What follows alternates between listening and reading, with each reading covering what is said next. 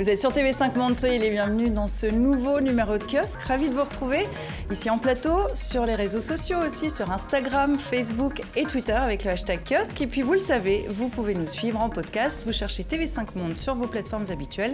Vous trouverez plusieurs émissions en réécoute, non kiosque. Et ça commence tout de suite. Voici le sommaire. Le réveil européen face à la puissance chinoise a-t-il enfin eu lieu? Le président Xi Jinping était en tournée en Europe, l'Europe qui considère désormais le géant d'Asie comme un rival systémique. Faut-il avoir peur de la Chine? Cela suffira-t-il à calmer la contestation des Algériens qui veulent la fin du régime? Le général Gaïd Salah précipite les événements cette semaine en appelant à la destitution d'Abdelaziz Bouteflika pour inaptitude. L'armée sacrifie-t-elle le président pour sauver le régime? Peut-on parler de nettoyage ethnique dans le centre du Mali Samedi dernier, un massacre a ciblé la communauté Peul dans cette région devenue l'épicentre des violences. L'État peut-il reprendre le contrôle de cette partie de son territoire? Donald Trump a-t-il remporté une importante victoire Le très attendu rapport Mueller ne recommande pas de mise en accusation formelle contre le président américain, mais est-il pour autant exonéré Et quelles seront les conséquences politiques On en parle tout de suite avec nos kiosqueurs et les kiosqueurs. Les voici Géraldine Mühlmann, professeure de sciences politiques et de philosophie à l'Université Paris 2, Panthéon-Assas, diplômée de l'école de journalisme de la New York University. Rosa Moussaoui, grand reporter au service international du quotidien français L'Humanité, vos terrains de prédilection, le Maghreb et l'Afrique de l'Ouest.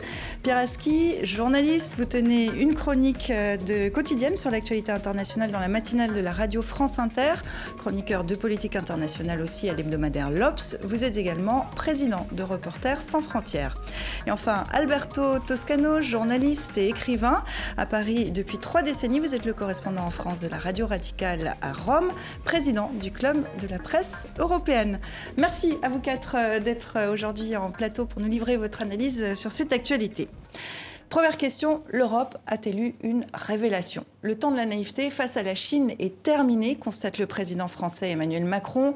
La tournée en Italie, à Monaco et en France de son homologue chinois Xi Jinping s'est déroulée sur fond de méfiance européenne. Nul d'entre nous n'est naïf, mais nous respectons la Chine et nous sommes déterminés au dialogue et à la coopération. Et nous entendons naturellement de nos grands partenaires qu'ils respectent aussi l'unité de l'Union européenne comme les valeurs qu'elle porte pour elle-même et dans le monde. La coopération est essentielle. Même s'il y a des points de désaccord ou de la compétition, c'est une compétition positive et la coopération l'emporte largement sur la concurrence. Nous devons accroître l'énergie positive. Nous sommes en train d'avancer ensemble. Nous ne pouvons pas laisser la méfiance mutuelle prendre le dessus. Et l'Europe euh, découvrir enfin la Chine, son impérialisme économique, ses gigantesques projets euh, hégémoniques. Est-ce que je suis un petit peu euh, cynique, Pierre? Ou est-ce que vous trouvez que le réveil des Européens est un peu tardif? Non, il vaut mieux tard que jamais, euh, comme toujours. Mais ce réveil est ambigu parce que euh, Xi Jinping est d'abord passé en Italie où il a obtenu euh, ce qu'il cherchait à avoir, c'est-à-dire la signature d'un protocole d'accord avec un des pays importants de l'Union européenne, membre du, premier membre du G7, a signé le protocole d'accord sur les routes de la soie, avant de venir en France où effectivement il s'est passé quelque chose. parce que pour la première fois, il a eu en face de lui non pas un seul pays puisque la Chine, depuis une dizaine d'années en gros, euh, traite les, pays européens individuellement et, fait une sorte d'Europe à la découpe euh, en choisissant ses interlocuteurs. Là, il y avait euh, Emmanuel Macron, Angela Merkel et Jean-Claude Juncker sur une position commune qui est, en gros, de rééquilibrer le rapport de force. Aujourd'hui, on le sait bien, la Chine a tellement grandit, grossit, euh, euh, et elle a des ambitions euh, tellement grandes que aucun pays européen n'est de taille à, faire face à la Chine, pas même l'Allemagne, qui est pourtant la, plus grande puissance économique. L'Europe pourrait être de taille si elle était cohérente. L'Europe est quand même globalement le, marché unique européen et le premier marché des, de la Chine. Donc ça pèse. L'Europe a encore de beaux restes à tout point de vue, y compris technologique, qui intéressent la Chine. Et surtout, l'Europe est un moyen de rééquilibrer le monde euh, au moment où les relations avec les États-Unis euh, sont euh, au plus mal pour la Chine avec cette guerre commerciale démarrée par Donald Trump. Donc il y a, toutes les raisons pour que les deux s'entendent. Et la voie étroite sur laquelle essaye de s'engouffrer Emmanuel Macron, c'est de dire nous ne voulons pas de la guerre froide que veut déclencher Donald Trump, mais nous ne voulons pas non plus de l'abandon de toute prétention ou toute valeur comme, comme le veulent les Donc Géraldine, la position de l'Europe qui est comme un peu délicate? Oui, moi je suis un peu plus sévère. Hein. L'Europe a quand même un talent extraordinaire pour se diviser à peu près sur tous les sujets importants du monde.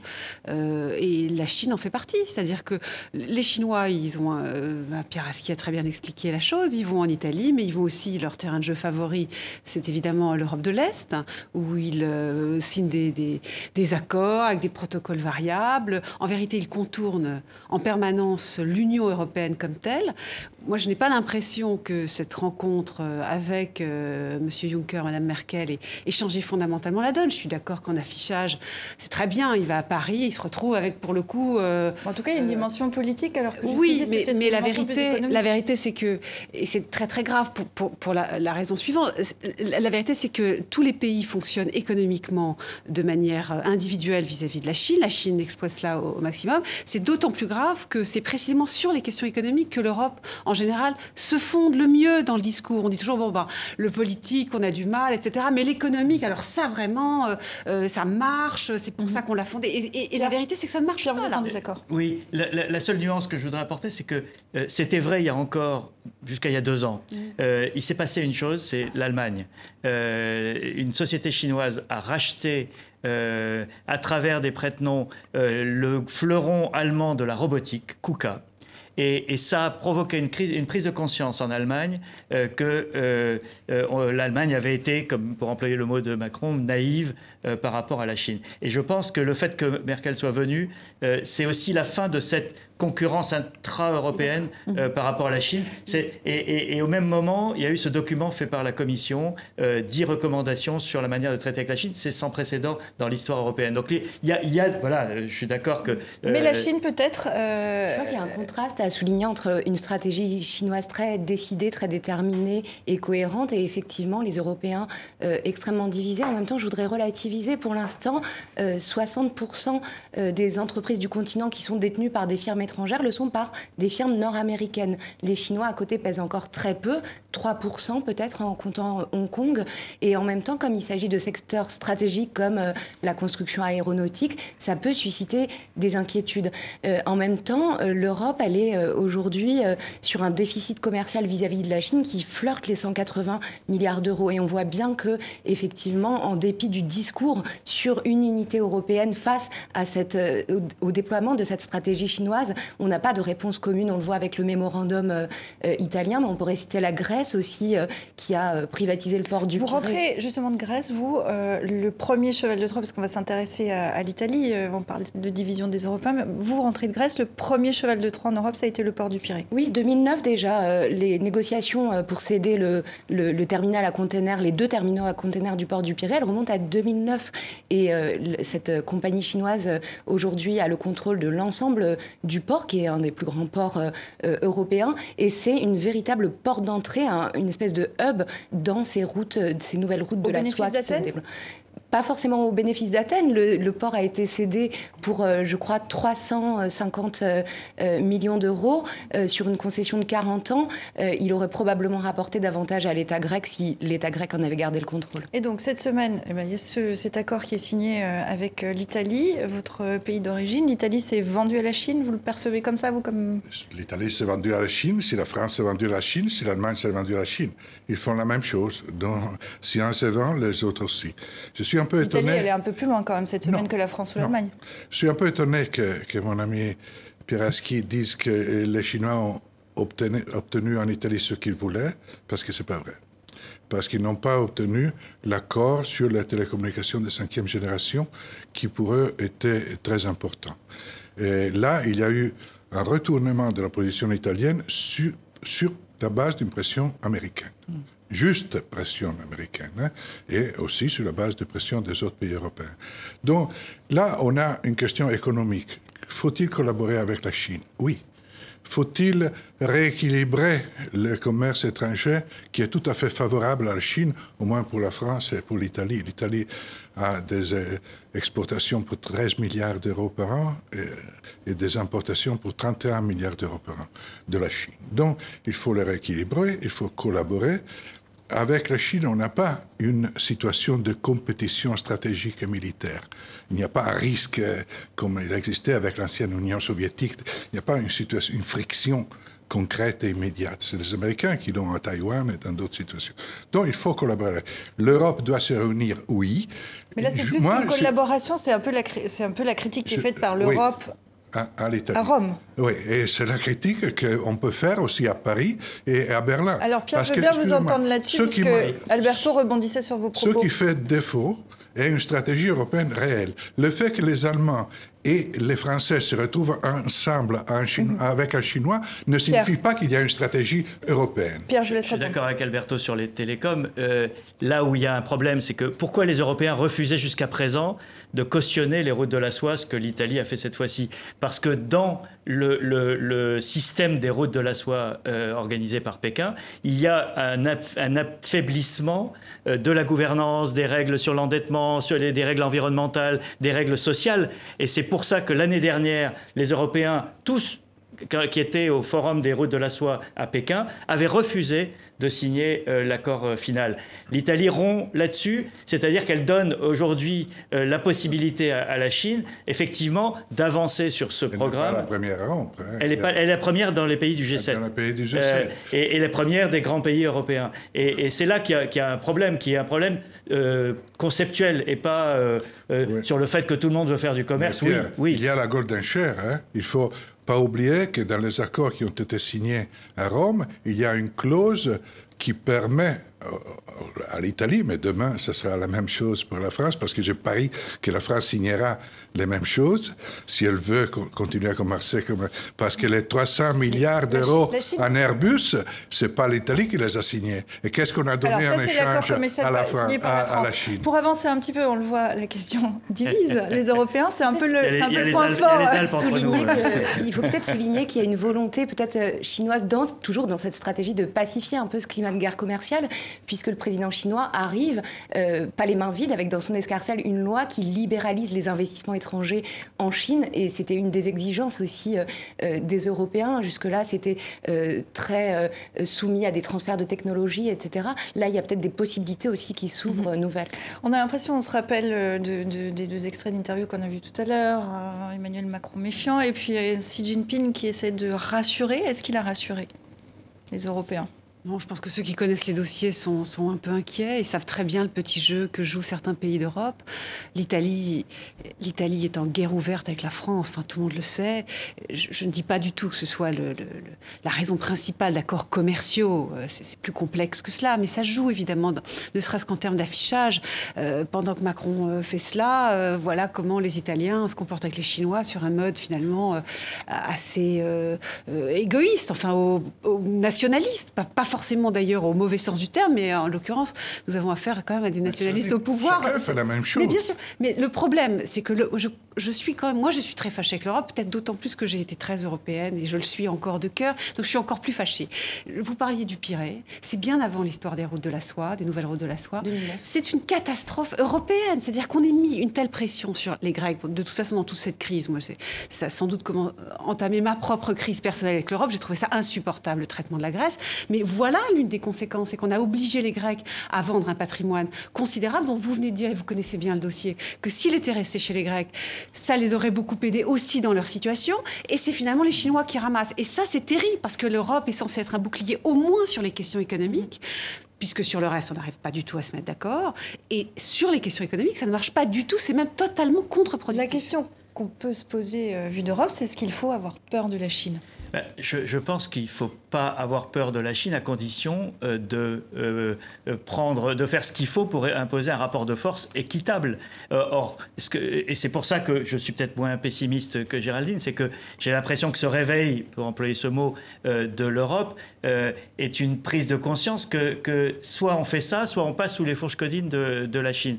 La Chine, elle, elle joue son jeu, mais c'est une puissance qui sait aussi tenir compte des rapports de force. La Chine, elle a besoin d'équilibre mondiaux pour faire du commerce, pour faire des, ces investissements. Il faut, il faut, si on recule un petit peu et qu'on regarde l'état du monde aujourd'hui, on a cette guerre commerciale avec les États-Unis, on a l'Europe qui jusqu'à présent agissait de manière désordonnée, faible euh, et, euh, dans le laisser-faire, euh, et, le, et, ce duopole Pékin-Washington qui était en train de s'installer pour définir les normes et la, marche du monde. C'est un pied de la Chine aux États-Unis aussi. Est-ce que oui, est-ce que l'Europe est capable aujourd'hui de devenir le troisième pôle de ce triangle est de dire attendez, euh, euh, on existe et on n'acceptera pas tout.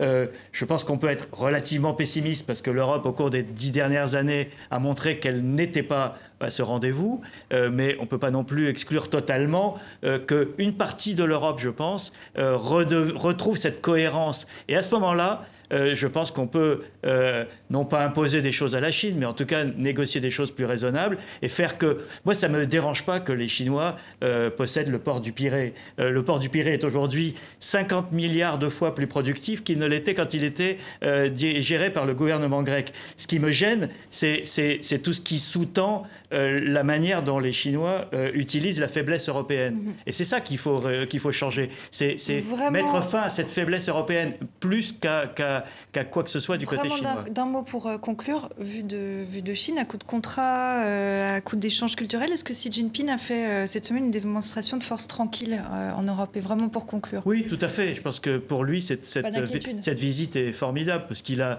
obtenu un gain politique en, Italie et il a obtenu une visite harmonieuse en France malgré les petites critiques d'Emmanuel Macron. Et à Monaco, c'était un triomphe. L'étape de et je vous livre, euh, je vous livre pour la réflexion, puisqu'on va avancer, euh, ce proverbe chinois. Vous savez bien les proverbes chinois. Avec du temps et de la patience, les feuilles de mûrier se transforment en robe de Soit, voilà, livre de Confucius qui peut lire en latin et en français, vous êtes au courant dans les cadeaux, donc euh, on, va continuer, on va continuer à parler de la Chine, à ça fait quand même un moment qu'on est éveillé euh, sur ce qui se passe en Chine. On en vient maintenant euh, à la révolte en, en, Algérie, sixième vendredi de manifestation, alors que l'armée, cette semaine, a sacrifié Abdelaziz Bouteflika sur l'autel de la sortie de crise. Le général Ahmed Gaïd Salah a précipité les événements en appelant à la destitution de l'impotent président pour inaptitude. Il devient nécessaire, voire impératif, d'adopter une solution pour sortir de la crise qui répond aux revendications légitimes du peuple algérien et qui garantit le respect des dispositions de la Constitution et le maintien de la souveraineté de l'État. La solution a même d'aboutir à un consensus de l'ensemble des points de vue et de faire l'unanimité de toutes les parties est celle stipulée par la Constitution dans son article 102. Autrement dit, Abdelaziz Bouteflika est poussé euh, vers la sortie. C'est quand même une sacrée annonce. Euh, Rosa, vous suivez très bien euh, la, situation là-bas. C'est quand même une sacrée annonce pour les Algériens. Il faut se rappeler qu'Abdelaziz Bouteflika est au pouvoir depuis le siècle dernier. Comment c'est ressenti sur place? C'est ressenti comme étant encore une ruse du régime pour essayer de sauver l'essentiel. Alors, euh, c'est très étonnant que ce soit Ahmed Gaïd Salah qui annonce cela, parce qu'il a soutenu Bouteflika jusqu'à l'ultime euh, limite. Euh, il y a quelques semaines encore, il menaçait les manifestants en les désignant comme des ennemis de l'intérieur. Et, et, voilà, là, on a un virage à 360 degrés venant de quelqu'un qui faisait partie du premier, premier cercle au sein du, au sein du clan Bouteflika, qui est celui euh, euh, qui a refusé il y a quelques, euh, quelques temps après l'accident de vasculaire cérébral du président algérien, qui a refusé cette, ce scénario du recours à l'article 102 qui prévoit l'empêchement pour des raisons de santé. donc il n'est pas pris au sérieux. Les Algériens sont assez décidés à refuser toute issue qui permettrait de sauver l'essentiel. Veulent une véritable transition démocratique et ils sont convaincus qu'elle ne peut pas être conduite sous les auspices ni de l'armée, ni de ceux qui incarnent ce régime depuis des décennies. Pour qu'on comprenne ce qui se passe au sommet de l'État, qu'on dit toujours très opaque, qu'est-ce qui s'est passé cette semaine pour que l'armée lâche Abdelaziz Bouteflika? Alors, les, lâchages se succèdent hein, depuis maintenant plusieurs semaines.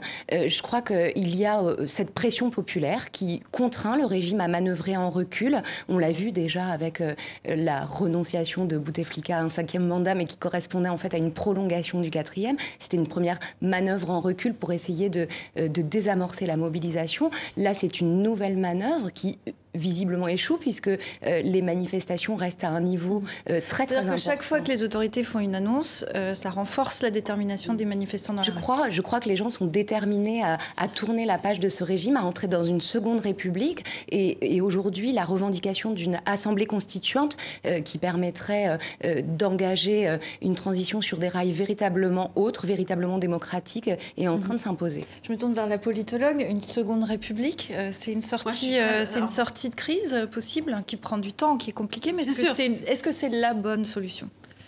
Ah, Tout est possible en politique, toujours. Mais tout de même, Enfin, moi, je suis très inquiète. Alors, je vais encore jouer la pessimiste, mais je suis très, très inquiète pour le peuple algérien. Vous avez là un processus, je ne vois pas très bien comment euh, la tête de l'État va y renoncer maintenant qu'il est grosso modo activé. C'est le, le, président du Conseil constitutionnel qui peut activer cette, ce fameux article 102 qui permet de qui n'a pas activé, n'a pas activé, qui n'est pas activé, puisque l'armée ne peut pas l'activer, l'armée propose de l'activer. Bon, ça veut dire qu'ils se sont quand même grosso modo entendus pour l'activer. Et donc, euh, il va être pour incapacité en vertu de cet article 102, euh, Bouteflika va être écarté du pouvoir. Et donc, il va y avoir le président du Conseil de la Nation, qui est encore un une troisième instance qui va euh, être le, chef d'État euh, par intérim, mais qui aura trois mois.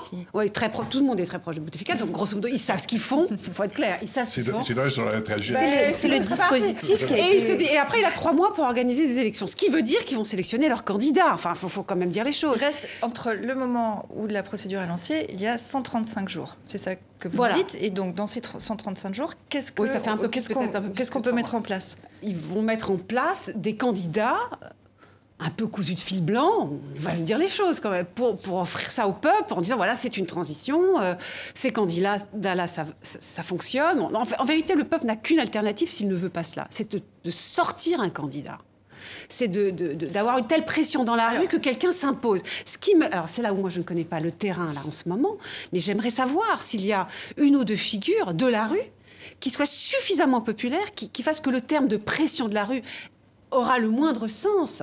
Parce que sinon, ils vont, ils vont avoir des candidats. Comment transformer ce formidable élan sur le terrain en une proposition politique Et c'est un peu la question qui commence aussi la à inquiéter. La proposition politique, elle ne peut pas simplement être cristallisée sur un nom, un homme. Ce qui est mis en cause aujourd'hui, c'est aussi un système institutionnel euh, qui concentre les pouvoirs au sommet, avec une ultra euh, concentration euh, du pouvoir entre les mains du clan présidentiel, de l'armée, de la haute administration, d'un clan d'affairistes aussi qui est mis en cause euh, aujourd'hui, très corrompue. Et donc la revendication, elle est aussi d'imaginer un système qui puisse être véritablement démocratique et moins pyramidal, moins hiérarchisé, moins concentré. Euh, ce recours à l'article 102, comment, comment y arriver? Parce que c'est la question que se posent les Algériens. d'une constituante euh, pour imaginer un autre système institutionnel est en train de s'imposer et qu'il faudrait euh, peut-être la prendre au, sérieux. Le problème du recours à, l'article 102, c'est qu'il ne laisse pas du tout le délai pour l'organisation d'élections avec un minimum de transparence, même dans le cadre actuel. Ça veut dire sauver l'essentiel et reconduire ce régime dont le peuple algérien visiblement ne veut plus. Je crains qu'il se passe cela effectivement. Je, et je pense que euh, la constituante, c'est très bien, mais il faudra, quand on est contre la, quand on est un peuple contre sa propre armée, il faut beaucoup de choses. Et il faut notamment un leader charismatique, il faut essayer d'y arriver par l'élection et ensuite de changer le système. Mais, mais pour l'instant, l'armée n'est pas du côté. Alors l'armée, Gaït Salah ne représente pas l'ensemble de l'armée. L'armée algérienne, elle est traversée par des contradictions. Elle n'est pas monolithique. Elle est traversée, comme la société algérienne, par un certain nombre de contradictions. Et, et, et Gaït Salah, il il incarne cette aile de l'armée que, que, Bouteflika a promue parce qu'il avait besoin de points d'appui. Lorsqu'il est arrivé, il a dit Je ne serai pas un demi-président, je ne serai pas sous tutelle des militaires et je vais choisir qui je mets à la tête de l'armée qui n'empiétera qui pas sur mon pouvoir. Il a écarté un certain nombre d'autres militaires. donc voilà, Gaïd Salah ne représente pas l'ensemble de l'institution militaire, c'est un représentant du et l'armée qui... il est rejeté comme tel. Et l'armée qui est plutôt euh, populaire auprès des, des, Algériens, euh, hormis peut-être le, sommet de, l'État Pierre. Oui, le problème des, concessions, c'est qu'il faut les faire au bon, moment. Et, quand on les fait trop tard, euh, on a ce qui s'est passé à deux reprises. Donc quand Bouteflika a renoncé au cinquième mandat, qui a été refusé par la, la, rue, et là de nouveau, le slogan de ce vendredi à Alger, c'est Bouteflika dégage et emmène Gaïd Salah avec toi. Euh, c'est-à-dire que euh, cet homme qui avait été ménagé par la rue euh, jusque-là est apparu comme l'homme qui voulait perpétuer le, système et, ça ne marche pas. Et donc, qu'est-ce qui se passe maintenant Soit on, continue et on tente encore dans une semaine une nouvelle manœuvre pour essayer de calmer la rue, etc., de diviser les gens soit, soit c'est la répression ou la violence et, et, qu'on peut craindre, mais qui, qui ne s'est pas produite jusqu'à présent. Et je pense que euh, c'est là que le rôle de l'armée euh, et est-ce qu'on peut vraiment distinguer l'armée de ses dirigeants euh, On le verra, mais pour l'instant, euh, il n'y en a pas la, preuve. Y a, y a, les, scénarios ne sont pas, sont pas évidents. Comment on passe effectivement à cette constituante? Comment on, on, passe d'un mouvement de, de, protestation puissant, impressionnant, qui a impressionné tout le monde depuis, depuis plus d'un mois, à quelque chose d'organisé de, et force de proposition. Alberto, comment on fait dans ces cas-là Alberto a peur. parce que il se souvient de ce qui s'est passé à 91-92. Et moi, à l'idée de revoir ce film, j'ai horreur à y penser, à, l'imaginer. L'Algérie a vécu la tragédie d'un arrêt d'un processus démocratique, a vécu une guerre civile atroce avec des centaines de milliers de morts provoquées par l'armée d'un côté et par la force du mouvement islamiste de l'autre. Et l'idée de revoir cet affrontement me fait peur. Alors il y a la corruption, il y a mille et un dangers, mais le danger du danger, le danger des dangers, à mon sens, est de retomber dans une spirale de guerre civile. Et ça, c'est un risque, Alors, la démocratie, merveilleuse, la démocratie merveilleuse, j'ai peur que là, mm. il y a un problème que nous devons avoir le courage de, de voir, est-ce que la démocratie est possible sans entrer dans une spirale de dérive islamiste? Il me semble que la déstabilisation islamiste. Hein on les entend peu, ils sont en embuscade, ils existent, c'est un courant euh, qui existe, qui est fortement implanté euh, euh, en Algérie. Alors, il y a les islamistes qui ont été plus institutionnels, associés au pouvoir, associés à l'économie, qui ont eu des parts de marché finalement. Ceux-là sont rejetés parce que ces manifestations ne rejettent pas simplement le régime, ils, rejettent aussi les oppositions telles qu'elles existent et telles qu'elles sont organisées. Et puis, il y a les anciens militants du FIS, dissous, qui se faisaient jusque-là très discret, commence à apparaître dans les manifestations, peut-être en vue d'essayer de, récupérer ce mouvement. Et en même temps, la société algérienne de 2019, ce n'est pas la société algérienne euh, des années 90 avec euh, des djihadistes revenus euh, d'Afghanistan qui manifestaient dans les rues d'Alger. On n'est plus du tout dans la même Le configuration. scénario qu'évoquait Alberto Moi, je être un risque Voilà un peuple qui manifeste maintenant depuis plusieurs semaines de manière extrêmement pacifique, avec toutes les générations rassemblées, qui surmonte ses propres divisions internes, ce qui n'est pas rien, euh, qui fait preuve d'une grande maturité politique, qui a tiré les leçons de son histoire, qui ne veut plus de la violence. 88, c'est 800 morts. 2001, c'est 127 morts, 5000 blessés. Euh, il y a aussi euh, les leçons qui ont été tirées des scénarios syriens, libyens. Les Algériens disent clairement, nous ne voulons pas de ces scénarios-là, nous ne voulons plus de la violence, nous voulons changer les choses pacifiquement.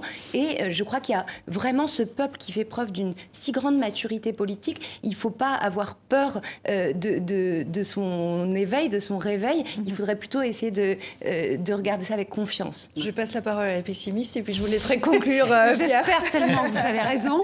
Je suis quand même très sensible à ce qu'a dit Alberto et je, crains que ce soit le scénario égyptien, en fait, qui, qui, soit le, le vrai risque. C'est-à-dire que l'armée, à un moment donné, qui tient ces deux pays formidablement, il faut bien le dire, que ce soit l'Égypte ou l'Algérie, sont des pays très différents, mais ils ont ça en commun.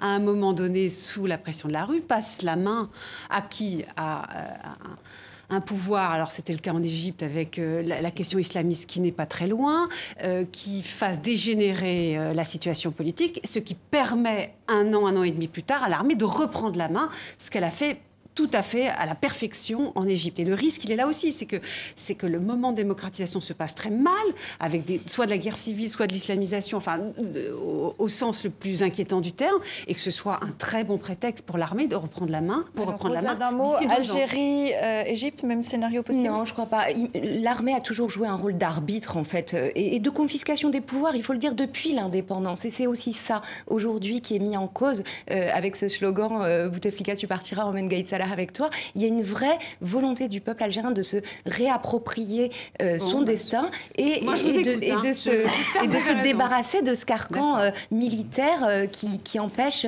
un vrai épanouissement démocratique. je trouve que ce qui est d'impressionnant, c'est que les jeunes Algériens qui sont descendus dans la rue, et le mouvement est très jeune à l'origine, ils sont très conscients de, ce que vous dites, et de, euh, du passé, de, du poids des années 90, etc. Et pourtant, ils incarnent quelque chose de, nouveau. Alors, moi, je leur fais confiance. Euh, les risques existent, mais dans ce cas-là, on ne fait plus rien et on, et on subit euh, cinquième, sixième, septième mandat d'autocrate. Et, la force de ce mouvement, c'est qu'il il a réussi à surmonter cette menace, cette épée de Damoclès qui pesait depuis 20 ans sur sur les Algériens qui était de dire attention, euh, si vous bougez, euh, ça va recommencer. Et ça a été d'ailleurs ce qui a été dit au début attention, euh, ça va être la Syrie. Mhm. y a, le Premier ministre l'a dit dès les premiers jours. Et donc voilà, moi je, fais confiance à un mouvement qui a une vraie originalité. Et donc, sixième euh, vendredi de manifestation. Et puis, euh, nouveau vendredi aussi de live tweet euh, de Dilemme. Dilemme qu'on retrouve tout à l'heure. Ce sera l'occasion de reparler de l'Algérie. Jamais, depuis 2012 et le début de la crise, le Mali n'avait connu un tel massacre. Des dizaines de personnes ont été tuées méthodiquement samedi dans le village d'Ogosagou. Le massacre a ciblé la communauté Peul dans une région devenue l'épicentre des violences au Mali. Explication. Un massacre terrible, des femmes, des enfants, dans le village Peul d'Ogosagou, aux cases incendiées, des dizaines de blessés. La tuerie la plus sanglante depuis de longues années dans la région. Tous condamnent l'Union européenne, l'ONU en tête, dont une délégation du Conseil de sécurité était en visite au Mali au moment des faits. Réuni en Conseil des ministres exceptionnel ce dimanche, le gouvernement prend des mesures d'urgence. Limogeage de l'état-major malien, armée de terre et de mer, et dissolution d'une assemblée de chasseurs d'Ogon, d'Annan Ambassagou, soupçonné d'être responsable de la tuerie. Nous avons procédé à la dissolution de l'association d'Annan Ambassagou euh, pour indiquer clairement aux uns et aux autres que la protection des populations reste et restera le monopole de l'État. Des hommes vêtus d'habits de chasseurs d'Ogon auraient été vus selon des témoins au moment des faits. Aucune revendication pour le moment, aucune identification des auteurs du massacre. Mais Dannan Ambassagou, qui est en réalité un groupe d'autodéfense d'Ogon, nie absolument être à l'origine de la tuerie. Dannan Ambassagou n'est pas impliqué ni de près et de loin. Nous condamnons cette attaque. C'est un massacre. C'est une perte pour le pays d'Ogon et c'est une perte pour le Mali. C'est les ennemis de la paix qui ont créé cette zizanie pour accuser Dana Ambassagou. En 2018, les affrontements intercommunautaires ou terroristes ont fait plus de 500 morts dans le centre du Mali. Une véritable spirale de vengeance, une insécurité perpétuelle pour les populations et un État qui fait défaut. Pierre, est-ce qu'on peut parler de nettoyage ethnique? C'est ce qu'on a pu lire cette semaine. Euh, je pense que le, constat, il est celui-là. Il est que vous avez un, mélange explosif dans cette partie du Mali, dans le centre du Mali, euh, de vieilles, euh, vieux conflits entre éleveurs et cultivateurs, entre groupes ethniques, sur lesquels se greffe cette problématique djihadiste et avec une disparition de, l'État central malien. Il y, a, un raté absolu de, euh, de l'après-intervention française de 2012 qui avait sauvé le Mali euh, de cette colonne djihadiste qui arrivait du Nord. Et, depuis, tous les efforts qui ont été faits pour remettre sur les rails un État malien capable de, bah, de faire vivre ensemble de manière plus harmonieuse ces populations, a échoué. Et on se retrouve avec cette situation où des milices d'autodéfense se sont créées, ont, proliféré. certaines, celle qui a été dissoute en particulier, avaient été vues en train de, patrouiller avec l'armée malienne. Donc une porosité entre l'armée nationale et, et ses milices d'autodéfense contre un groupe ethnique sur les pôles qu'on accuse d'être euh, le principal groupe derrière euh, un groupe djihadiste affilié à Al-Qaïda dans cette partie du, voit du Mali. est très imbriqué euh, qu'il s'agit de sécurité. On va essayer de, décortiquer tout ça. D'abord, quels sont d'où viennent les problèmes entre les Peuls et les Dogons dans cette région, Rosa? Alors, je crois effectivement qu'on ne peut pas le réduire à une question de rivalité ethnique. Pierre évoque... déjà pour comprendre ça, cette rivalité entre Peuls et Dogons, pour essayer les Peuls sont des éleveurs nomades, les Dogons sont sédentaires sont des agriculteurs sédentaires. Et euh, moi, je crois qu'il y a le facteur euh, changement climatique qui joue aussi euh, le fait que, par exemple, le contrôle des points d'eau pour faire boire les bêtes ou organiser le, utiliser l'eau pour, pour les cultures a fait l'objet de conflits à mesure que les ressources en eau diminuaient. On, a eu plusieurs années de très dures sécheresses, etc. Ça a cristallisé des conflits, des conflits fonciers, des conflits liés à la consommation d'eau. Et donc, la question ethnique, elle recouvre ce type-là de conflit. Euh, après, on a aussi ce problème du délitement complet de l'appareil sécuritaire de l'État malien, euh, qui, euh, pour ainsi dire, n'a pas de présence dans les zones rurales. Et donc, après 2012, il y a eu effectivement cette intervention française qui a abouti en fait à, à, disséminer les groupes armés, mais pas à les éliminer. on a aussi des situations de pauvreté très très grandes qui font que des jeunes adolescents peuvent être recrutés pour quelques milliers de francs CFA dans ces groupes armés. Mhm. Donc c'est vraiment toutes ces problématiques-là qui euh, remontent aujourd'hui à la surface. C'est pas étonnant. On a déjà eu euh, plusieurs massacres dans les mois euh, qui ont précédé. Alberto, pas surprenant cette situation? On a bah, suivi l'opération internationale dans la zone. La politique intérieure malienne, je, je, fais confiance aux experts de ce pays.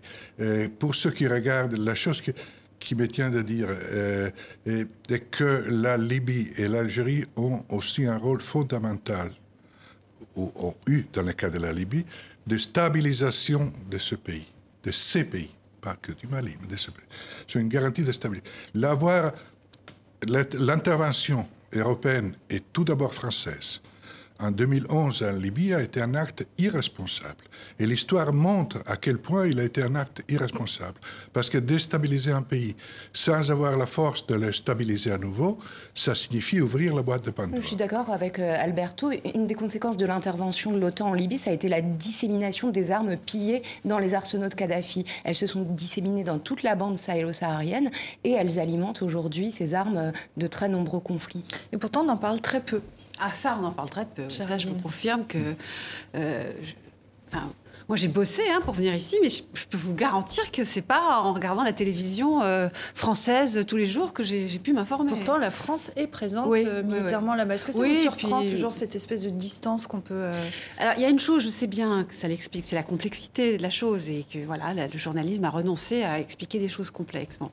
En même temps, c'est pas si terrible. Il y a un problème. Alors, par exemple, bon, les, conflits un peu ancestraux que, que, vous évoquez entre communautés. Moi, je suis toujours très méfiante quand c'est la première explication donnée. Euh, les Peuls, c'est une communauté très très pauvre en Afrique. Il y a toujours eu une cohabitation, parfois un peu tendue avec les Dogons, mais grosso modo, malgré les sécheresses, tout ce que vous avez raconté, on a l'impression que ça marche. Moi, je me souviens d'avoir été en 2010 au pays d'Ogon. On parlait beaucoup des Peuls et il y avait même ce discours assez officiel, alors aussi pour les touristes, bien sûr. Euh, nous, on a une très bonne cohabitation avec les Peuls, etc. On en parlait, je veux dire. Mais ça dit quelque chose parce qu'il y a aussi des intérêts euh, à, à faire fonctionner deux communautés qui se côtoient. Non, ce qui est certain, c'est que c'est. Alors, je ne peux pas invoquer la guerre euh, faite en Libye, mais moi, je crois que c'est aussi c'est le problème du djihadisme qui recrute précisément dans une des communautés les plus pauvres d'Afrique. C'est pas pour rien que ce sont les Peuls qui sont les plus fragilisés face au djihadisme. Et puis ensuite, il y a un autre problème, c'est qu'on ne sait toujours pas vraiment qui a massacré euh, euh, ces villageois à 130, voire un peu plus de morts. On ne sait plus. C'est pas parce que l'État malien nous dit c'est les Dogons et les milices Dogons. J'ai même lu des papiers évoquant l'hypothèse, ce ne sont pas des, des c'est pas été des djihadistes qui étaient euh, euh, massacrés, mais au contraire des repentis. Et peut-être que ce sont d'autres djihadistes qui sont allés. Enfin, toutes les hypothèses mhm. fonctionnent, surtout dans un État qui ne fonctionne plus. Alors voilà, justement, et ce flou fonctionne parce que on voit que l'État malien a du mal à se réimplanter dans le nord, d'où ont été chassés les groupes djihadistes. Est-ce qu'aujourd'hui, l'État central est complètement défaillant dans le centre du pays aussi? Oui, ça, je pense que c'est le vrai problème. Vous savez, bah, j'ai fait une chronique à la radio sur ce sujet, donc je. Qui m'a beaucoup appris. Rare lieu, on a appris quelque chose. Je suis tombé sur un rapport qui m'avait échappé à l'époque. Au mois d'octobre dernier, la, FIDH, la Fédération internationale des, droits de l'homme, des ligues de droits de l'homme, et sa branche malienne avaient fait un rapport très alarmiste sur la situation dans le centre du Mali. Euh, euh, il parlait effectivement du risque de nettoyage ethnique, il parlait euh, de ces milices et ils appelaient la communauté internationale et le gouvernement malien à se ressaisir dans cette partie du pays. Donc on n'est pas dans, un, ciel bleu dans lequel euh, il y aurait un coup d'éclair d'un seul mm. coup. Euh, on est dans une situation qu'on a, qu'on a laissé pourrir. Et je, je, pense que c'est dû au fait que depuis dix ans, enfin depuis l'intervention de 2012, on est focalisé sur la partie militaire. Il y, a trois armées euh, au Mali. Il y, a une force des Nations Unies, il y a l'armée nationale, il y a l'opération Barkhane. et on a, on a, il y a des hélicoptères euh, anglais, il y a des, un hôpital allemand. Enfin, c'est incroyable. Et, la partie civile de, cette, euh, de cet édifice, c'est-à-dire la restructuration d'un État euh, qui assume ses fonctions, y compris celles de protection dans une partie du pays, qui n'est pas le Nord. Le Nord, c'est une autre problématique parce que ce, c'est on est dans le centre du pays, qui est une partie qui est beaucoup plus peuplée et qui est beaucoup plus vitale pour le, pour le Mali. et, et, là, il y a un échec mhm. de la partie civile euh, de l'après-opération euh, de 2012. 30 secondes. Et en suivant ce que Pierre a dit, et nous envoyons des hélicoptères, des hôpitaux allemands, français, j'imagine aussi italiens, et à la fin, on refuse d'accepter même un migrant.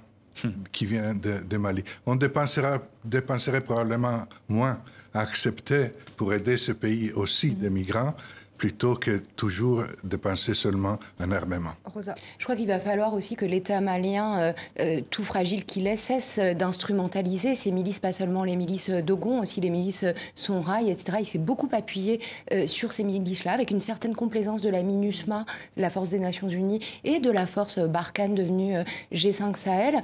effectivement, et on pourrait réfléchir à, à tout l'argent dépensé sur le terrain militaire qui pourrait servir à des projets de développement permettant permettant que ces populations vivent enfin euh, en paix et, en répondant aux, besoins les plus élémentaires qui sont euh, aujourd'hui laissés sans réponse. Voilà, c'est notre fierté euh, à TV5 On est à cause de parler de ce genre de problématiques aussi qui sont des problématiques absolument essentielles.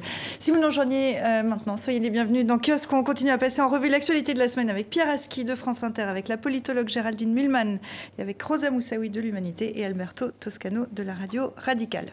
Longue attente le week-end dernier aux États-Unis vendredi, le procureur spécial Robert Mueller a remis son rapport d'enquête, l'enquête russe qui a enfiévré Washington et au-delà. Et dès dimanche, le ministre de la Justice faisait part de ses conclusions en quatre pages. Absence d'éléments prouvant une entente ou une coordination entre l'équipe du candidat Trump en 2016 et la Russie. Le principal intéressé est en joie. La chasse aux sorcières russes était une stratégie menée par ceux qui ont perdu les élections et qui essaye de reprendre illégalement le pouvoir en influençant des Américains innocents, victimes d'un canular élaboré. Le plus grand canular politique de l'histoire de notre pays. Et devinez quoi Nous avons gagné. C'est magnifique. C'est magnifique. Donald Trump a retrouvé hier jeudi les estrades de, campagne et puis les accents aussi de 2016. Euh, il jubile, euh, il peut jubiler cette semaine? Ah, bien, bien sûr, il a gagné un, set, il n'a pas, pas gagné tous les matchs, mais quand même, ce set, il a gagné. Donc, pour l'instant, il est, euh, quand il a gagné les élections, euh, présidentielle, certains doutaient même du fait qu'il puisse rester à sa place. On parlait d'impeachment possible et tout ça. Il est encore là. Je rajoute, si vous me permettez, malheureusement, à cause de la politique qu'il fait. Mais il est là et il est beaucoup plus solide de ce qu'on aurait pu imaginer il y a trois ans. et, dont j'imagine qu'il arrivera à, la fin de son mandat.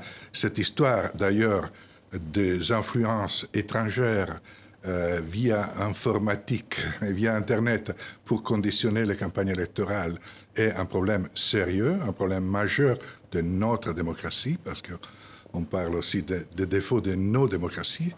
Et, là, il faudra trouver une parade, parce qu'on a vu probablement des influences d'intervention euh, informatique étrangère, probablement russe, mais, peut-être d'autres, sur les élections italiennes. On pourrait les voir actuellement sur les élections espagnoles et sur d'autres pays. Mhm. Donc ce problème est un problème majeur. Dans le cas spécifique de Donald Trump, il a euh, gagné ce qui pour lui a été pour le moment essentiel, les résultats de ce rapport. Et puis il faut bien le, il faut bien le reconnaître aussi, un rapport était très attendu, notamment à Washington, mais pas que, parce que tout le monde s'attendait à ce que ça fasse mal à Donald Trump. En l'occurrence, c'est une victoire politique pour lui. Il n'a pas tellement mal pour l'instant. Victoire dans la mesure où il l'exploite très judicieusement, parce qu'il a quand même ça à son actif, euh, Donald Trump, il sait y faire. Et lui, qui est un spécialiste des faits alternatifs, euh, je ne fais que le citer lui et son entourage, grosso modo des fake news à tous les étages, en vérité, là, euh, stigmatise la presse, beaucoup la presse dans ce qu'il dit, qui, avec le procureur Muller et d'autres, enquête depuis de nombreux mois, et c'est un feuilleton complexe, beaucoup de personnages sont en, en question, etc., euh, enquête pour, pour, pour, trouver les faits. C'est-à-dire que la collusion avec euh, des influences russes, qu'il y ait eu des, des, tentatives de pression russe sur la campagne, ça ne fait pas l'ombre d'un doute. La question est de savoir si, dans l'entourage de Trump, on on donnait des réponses à ces séductions. Et là, on n'a pas les faits. En tout cas, le rapport Muller dit qu'il n'y a pas suffisamment de faits pour que ce soit avéré. Ce qui permet à Trump de dire que toute la presse est un grand complotisme, un ensemble de fake news. Il renverse complètement la, euh, balance. Mais, ce que je veux dire par là, c'est qu'au-delà de, la question judiciaire qui va donc sur ce point, mais seulement sur ce point d'ailleurs, s'arrêter certainement, l'enjeu il est politico-médiatique euh, pour Trump. Et la presse est sa cible numéro un, parce qu'elle aussi enquête. Et... Parce qu'aux États-Unis, c'est comme ça. La presse, euh, le judiciaire, ils travaillent ensemble, l'un contre l'autre, ils se contrôlent, ils sont sur les mêmes terrains, etc. Et c'est ça qui est sa Là, on l'a vu dans une ambiance de campagne, euh, un peu le même ton qu'on le connaissait au moment de la précédente campagne présidentielle. ça, c'est du pain béni pour lui. Est-ce que ça va, ça va être le, un fil rouge? On est très loin encore de la vraie campagne, mais est-ce que ça peut être un fil rouge. C'est un tremplin, en tout cas, pour lui, pour repartir déjà euh, en campagne et pour, euh, euh, comme vous le disiez, attaquer la presse comme il l'a fait lors de la précédente campagne, s'en prendre très durement aux démocrates auxquels il reproche de ne pas l'attaquer sur le terrain de son projet politique, etc. Mais il y a quand même des questions encore sur ce rapport, me semble-t-il, parce que le, document, voilà, le document qui a été transmis au Congrès n'est qu'un document de quatre pages. on n'a pas connaissance en réalité des 300 pages du rapport et il y a des questions euh, euh, assez lourde sur est-ce que euh, Trump et les siens auraient pu faire ou pas obstruction à la justice. Mhm. Ce point n'est pas réglé. Pierre il y, a, deux éléments qui sont certains aujourd'hui. Le premier, c'est que, comme disait Alberto, il terminera sans doute son mandat. Le, la menace de l'impeachment euh, euh, s'est éloignée. Alors, euh, sauf s'il y a eu manipulation sur le rapport et que le résumé n'est pas fidèle, mais ça semble, ça semble peu probable. Et aujourd'hui, il est clair qu'il a vraisemblablement de quoi terminer son mandat, sans, sans, même s'il y aura d'autres choses sur le chemin, notamment l'obstruction à la justice. la deuxième chose, c'est que tout d'un coup, il redevient un candidat crédible pour, euh, pour son élection. Quel est le, résultat? Vous regardez les sondages depuis euh, dimanche dernier. Euh, en gros, le socle de, Donald Trump, il, est, il est solide.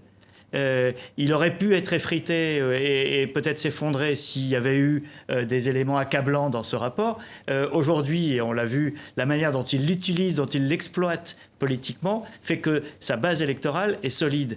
Et ça, c'est un atout pour, pour, lui pour 2020, parce qu'il il faudra savoir qui il aura en face de lui. Et si les démocrates font une erreur de casting comme ils ont fait la dernière fois avec Hillary Clinton, parce qu'il faut bien le dire qu'elle elle, n'était pas la bonne candidate face à, face à Trump, euh, ou si euh, les divisions démocrates font que leur campagne euh, a du mal à démarrer ou, ou, ou a des handicaps, Trump pourrait avoir encore un boulevard devant lui avec ce mm. socle solide euh, qu'il est en train de consolider, de, de puisqu'il en gros, il avait fait une campagne permanente depuis qu'il est élu. Il n'arrête pas de faire des meetings électoraux. il laboure le pays comme ça. Euh, c'est assez impressionnant. Et depuis qu'il est élu, donc il est en campagne, on en parle beaucoup. Est-ce que, profondément, ça devrait nous intéresser à ce stade, Alberto? Oui, ça doit nous intéresser parce que les États-Unis sont les États-Unis et parce que cette dynamique politique intérieure pour nous est, fondamentale. Ceci dit, euh, je n'ose pas imaginer, même à la relation entre Europe et États-Unis, dans le cas où Trump serait réélu pour quatre ans encore à la Maison Blanche. Et il a son pari, l'un de ses paris fondamentaux a été de humilier l'Europe, de jouer les Européens l'un contre l'autre, de euh, rétablir, de refuser même la valeur de la dynamique de l'intégration européenne. Il a été le premier président des États-Unis à jouer contre l'intégration européenne. Donc, euh, pour nous, l'hypothèse d'une réélection de Trump serait vraiment l'épreuve du feu, où l'Europe est capable vraiment de se rassembler, de parler d'une seule voix et d'avoir la capacité même par rapport à la Chine et à d'autres pays de peser, ou sinon, si elle reste quelque part en otage de la main des États-Unis, elle sera vraiment vouée à une situation très difficile. Euh, j'irai même plus loin. Je pense que si Trump est réélu, l'OTAN éclate, par exemple. Euh, euh, je pense qu'on n'en est pas très très loin, malgré les, les, les, précautions et en tout cas le discours qu'on peut entendre en Europe. Mais la réélection de Trump serait effectivement le test existentielle euh, de l'Europe. Et, et, on rejoint là euh, exactement la conversation qu'on avait au début sur la Chine. C'est le même sujet euh, face aux États-Unis ou face à la Chine. C'est paradoxal de dire ça parce que on était alliés et amis des États-Unis et sous Obama, c'était tellement facile malgré les, les tensions qu'il pouvait y avoir sur certains sujets. Aujourd'hui, le roi est nu et, on voit bien que la difficulté qu'a cette Europe à imaginer cette autonomie stratégique euh, que, euh, que certains appellent de leur vœu et qui semble tellement difficile à mettre en place. En tout cas, à 27, euh, c'est déjà plus le cas à 28. Géraldine, vous vouliez réagir? Oui, et puis sur tous les sujets, c'est vrai qu'il y a une espèce de simplification du monde qu'opère Trump.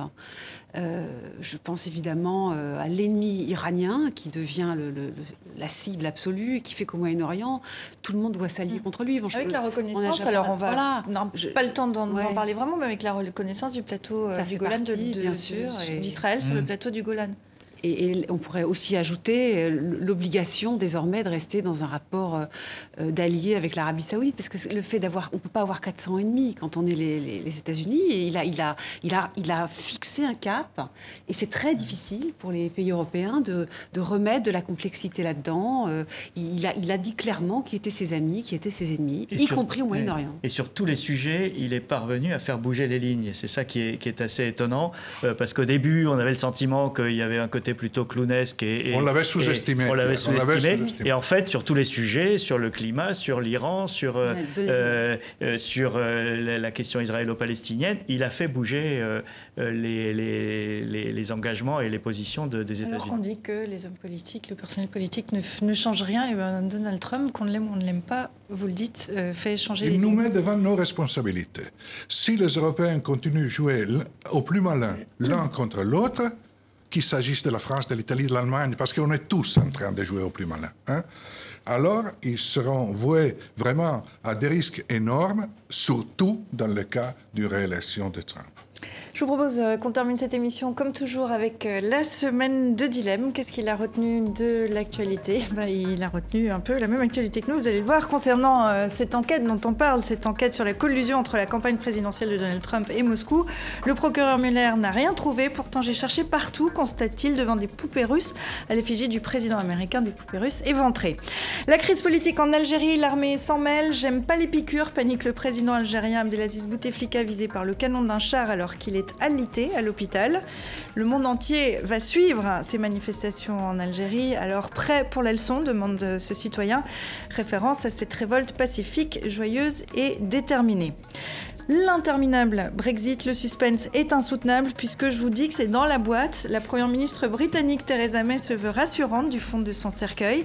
Cette semaine, elle a mis sa démission dans la balance pour sauver l'accord avec Bruxelles. Et puis troisième vote encore, euh, on verra ce que ça donne. Enfin au Venezuela, 94% de la population vit dans la pauvreté. Maduro Guaido demande ce clochard à un autre. Réponse le Bolivar, la monnaie vénézuélienne. Voilà, merci Dilemme, merci infiniment à vous quatre d'être venus dans Kiosque cette semaine, à très bientôt. Merci à vous qui nous regardez comme toujours, et puis un petit merci particulier à François Roudot qui nous quitte après 30 années. On l'embrasse, et vous aussi qui nous regardez. À très bientôt.